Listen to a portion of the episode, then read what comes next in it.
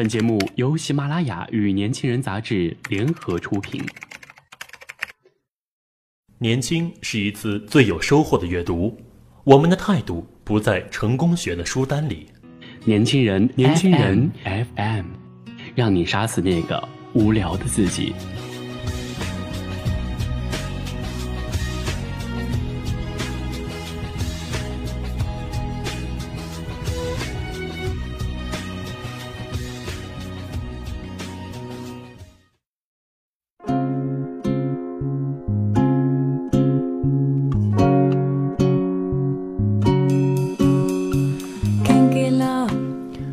好的，今天为大家分享的这篇文章叫做《苦着苦着也就习惯了》，作者呢是李尚龙，希望之星英语风采大赛北京市冠军，两千零一年初加入北京新东方国内考试部主讲四六级听力。是不是资源越多，越有钱，或者越有名，人就会越幸福？如果不是钱、名利、资源，来决定幸福，那么是什么来决定一个人的喜怒哀乐呢？肖伯纳说：“人生有两大悲剧，一是没有实现自己的目标，二是实现了。没实现梦想啊，固然是悲剧，但其实实现梦想后，人往往会迷茫，会不知所措。最幸福的时候，莫过于还没实现目标时的追梦状态。”读大学的时候，我们三个就是这样的追梦状态。小南和东是我大学最好的朋友。那年我们十八岁。小南告诉我，他的梦想是成为一名纪录片导演，走遍世界的每一个角落。东说，他会成为改变世界的父母官。如果不能在中国建国一百周年跟女兵招手。就要成为一个改善村民生活的村官，而那时的我刚参加新东方面试，那圈面试中啊，我是年纪最小的，每天和那些人比赛备课，心力交瘁。对我来说啊，梦想很简单，赶紧通过这些倒霉的面试，成为一名英语教师。那时候啊，我只是个穷学生，没有收入，空有一腔热血和一技之长。混迹在偌大的北京城，因为一无所有，所以无所畏惧。和我一起面试的都是教授级别的人物，哇，初生牛犊不怕虎，一路披荆斩棘，顺利啊杀到了第三轮。面试官说：“你讲课功底很棒，就是啊衣服穿得太邋遢，下次啊能不能换一件好看的？”他不知道的是啊，这是我最好看的一件衣服了。东把卡里为数不多的钱转到我的卡上，我们凑了凑，在路边上买了一件上衣和一条裤子，一边感叹着物价，一边展望着未来。那年，我顺利地加入了新东方，成为一名英语老师。为了上好课，我时常一天不吃饭，因为这样呢能保持大脑供血充足，课上的效率呢也能高很多。他们心疼我。总是给我带点饼干薯片。当英语老师啊，收入不错。一个月后赚了人生啊第一笔课时费。我拉着两个兄弟，非要去学校边上的大排档吃烤串。我们要了一箱啤酒，点了很多菜。小南知道我不能吃辣，东却口味偏重，于是啊，他让服务员拿一碗水给我涮干净上面的辣椒。于是，一旁的东就可以放心的吃着辣椒了。那家店的老板啊和我们很熟，于是我们经常提出一些无理的要求：摊鸡蛋多加醋，这样才能下酒；老醋花生加盐下酒啊，味道好；韭菜别烤黑了，据说啊效果更棒。那天夜里啊，东和小南对我说：“至少啊，你已经成就了自己梦想的第一步，我们也会努力。五年之后，我们也会让你刮目相看。”追梦的路上。有人陪伴，很幸福，也很踏实。你能放心跑，因为知道，即使倒下了，也会有朋友在下面为你撑着或扶你起来。那时的我们桀骜无驯，无拘无束，坐在马路边上喝酒，喝到天亮。我离开学校后，就很少和小南东见面了。毕竟每个人都有自己的生活。几年后，我当老师，当成了名师，又拉到了投资，开了电影工作室。不久呢，又开始出书，走进了文化圈。小南成了背包客，行走于丽江西藏，用镜头记录生活，用画面书写故事。他去了丽江那里的一家电视台，据说那里的人都认识他，恭恭敬敬地叫他一声“南哥”。而东在体制内，从部队转业后呢，就去了河南的一个小地方，成了当地父母官。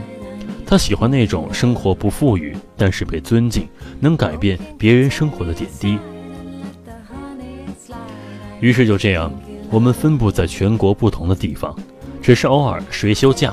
会去彼此的城市串门打招呼，距离虽远，但只要人到，一定好酒好肉，温暖如故。我开始混迹于高大上的文化圈，去北京参加各种豪华的饭局，去各种奢华的会所。虽然呢，我依旧不修边幅，穿着随便，但久而久之，大家呢也习惯了我的样子。我天性不合群，人杂时，除非是演讲。也不很少说话，这些年呢，吃的是越来越好，但很少能吃饭吃到感动，喝酒喝到尽兴。我怀念那一段一无所有的时光，怀念那段兄弟一堂的日子。虽然如今实现了梦想，但我更想念那段奋斗的时光。东来北京，我们一年未见了，朋友呢陪着一起招待。他带我嘛去了一家火锅店。他说：“龙哥，你最好的朋友都来北京了，还不用最好的饭菜招呼着。”他带我来的这家店啊，装潢的奢华、富丽堂皇，据说是家名家经营。服务员呢满脸堆笑，客气的言语呢都被换算成了费用，写在了账单中。东说：“没必要这么好的地方吧？”朋友说：“没事的，东哥，这里很不错，难得来趟北京，必须啊吃好喝好。”我点头，请服务员递来菜单。东点了两个菜，我们三人寒暄了几句，盘子很快就见底了。我买单，花了近一千块钱。那时的我啊，已经有了一些收入。这顿饭呢，虽然贵，但最好的兄弟回北京，不就花点钱吗？贵就贵点儿，无所谓。朋友呢，打车先回家了。东目送他离开，松了一口气说：“龙哥。”我没吃饱，他接着说：“大排档再来一顿吧，吃点啥呀？我都还没吃饱呢，还死贵死贵的。”那句话把站在云雾中的我拉回到了地上。这么多年了，你还是没变。其实我也没变。既然又想吃大排档了，那就走着。小南再次回北京的时候，已经是被晒得又黑又亮了。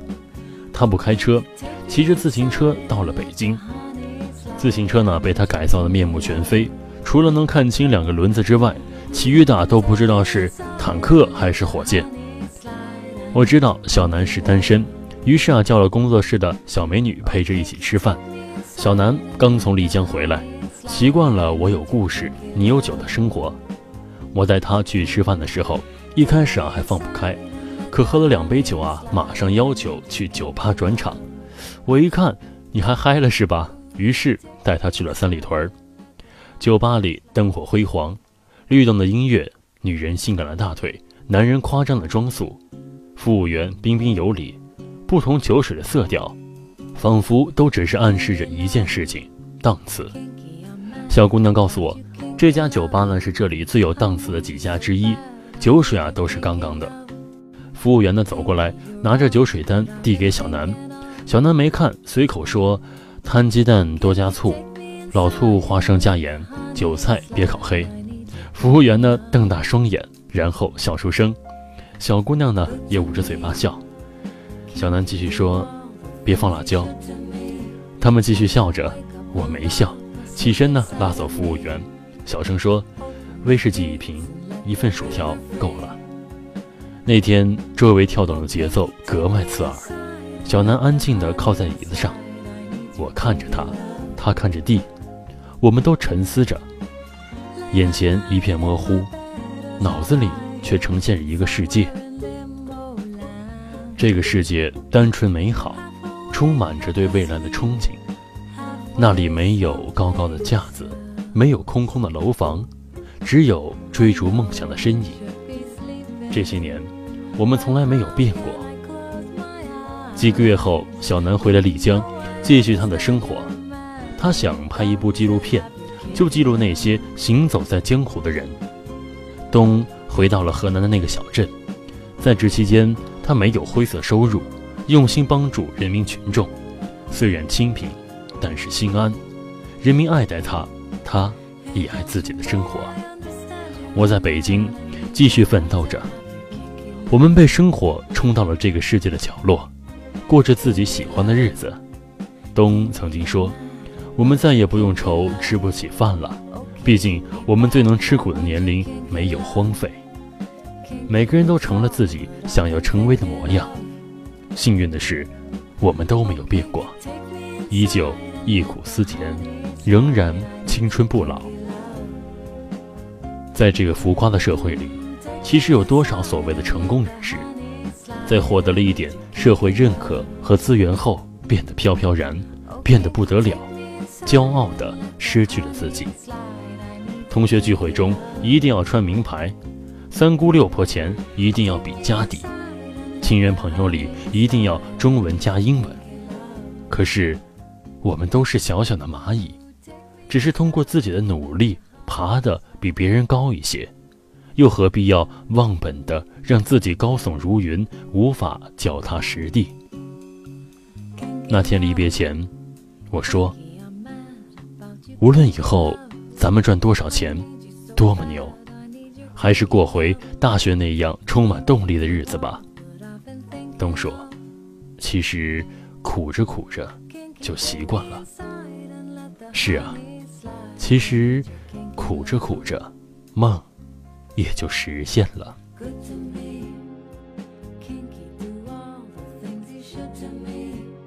好的，如果你想关注更多的精彩内容，请搜索微信公众号 “use 一九八一”或直接搜索“年轻人”。我是主播福达，我们下期再见。